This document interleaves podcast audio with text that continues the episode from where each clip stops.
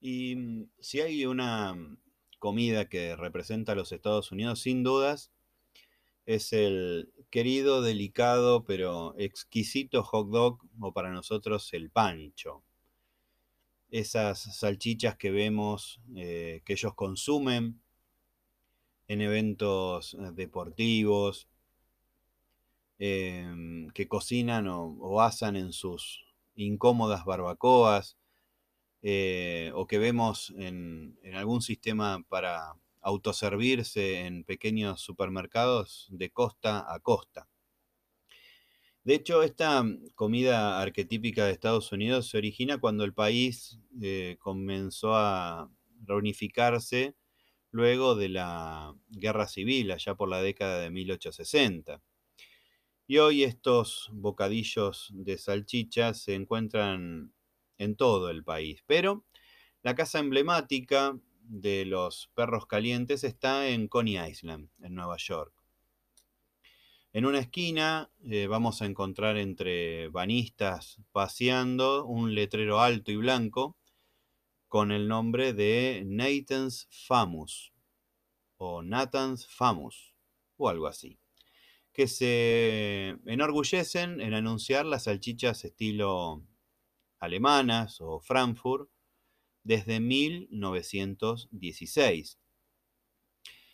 Sin embargo, a solo dos cuadras de Nathan Famous, o algo así, hay otro letrero en una pequeña tienda justo al lado de la histórica montaña rusa Ciclón, que dice, Filmans de Coney Island, el hot dog original de 1867.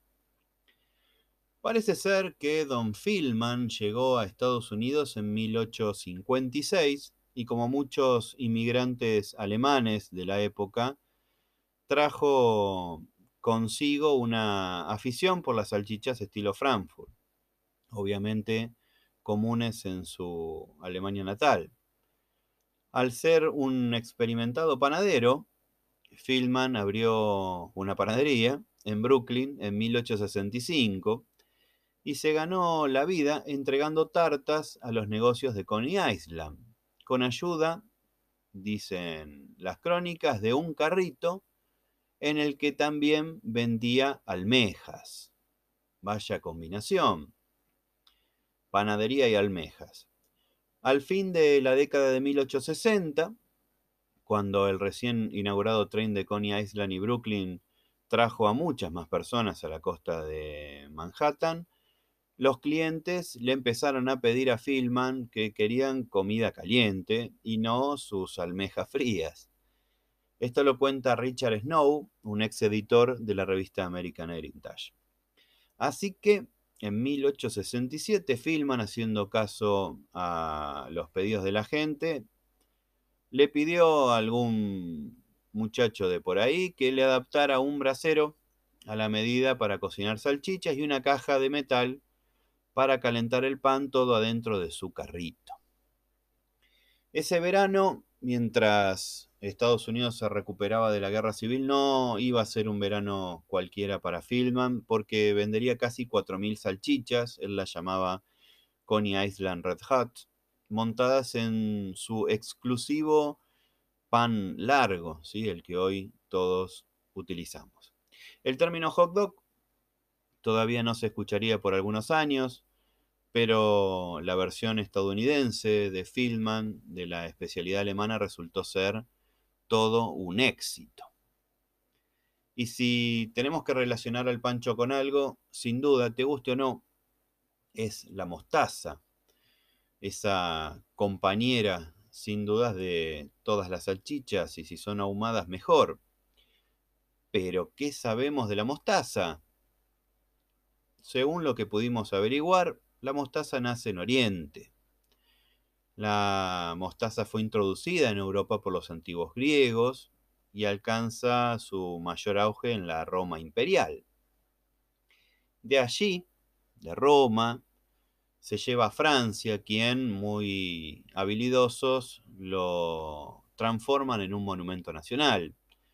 Por eso la ciudad de Dijon tiene su nombre asociado a ella, siendo conocida en la gastronomía en todo el mundo. Su aplicación parece que viene de la mano con la necesidad de amortiguar el sabor de la carne.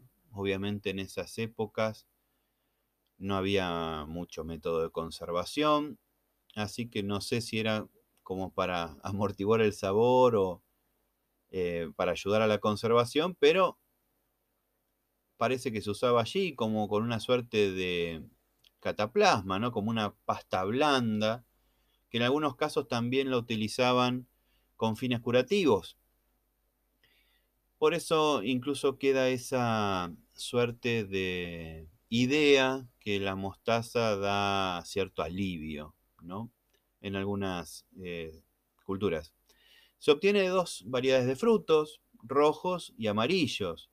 Em, estos producen la mostaza negra y la blanca, pero mientras en Francia se obtenía diluyendo los granos eh, de mostaza roja en, vino, ¿sí? en el zumo de la vid, en otros lugares se elaboraba mezclando ambos tipos de semilla con granos de cúrcuma, ¿sí?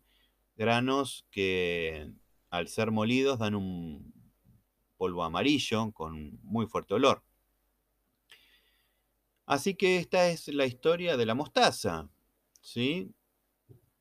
Si te gustó esta historia, si querés leer otras más, te invito a que me sigas, arroba la bestia come.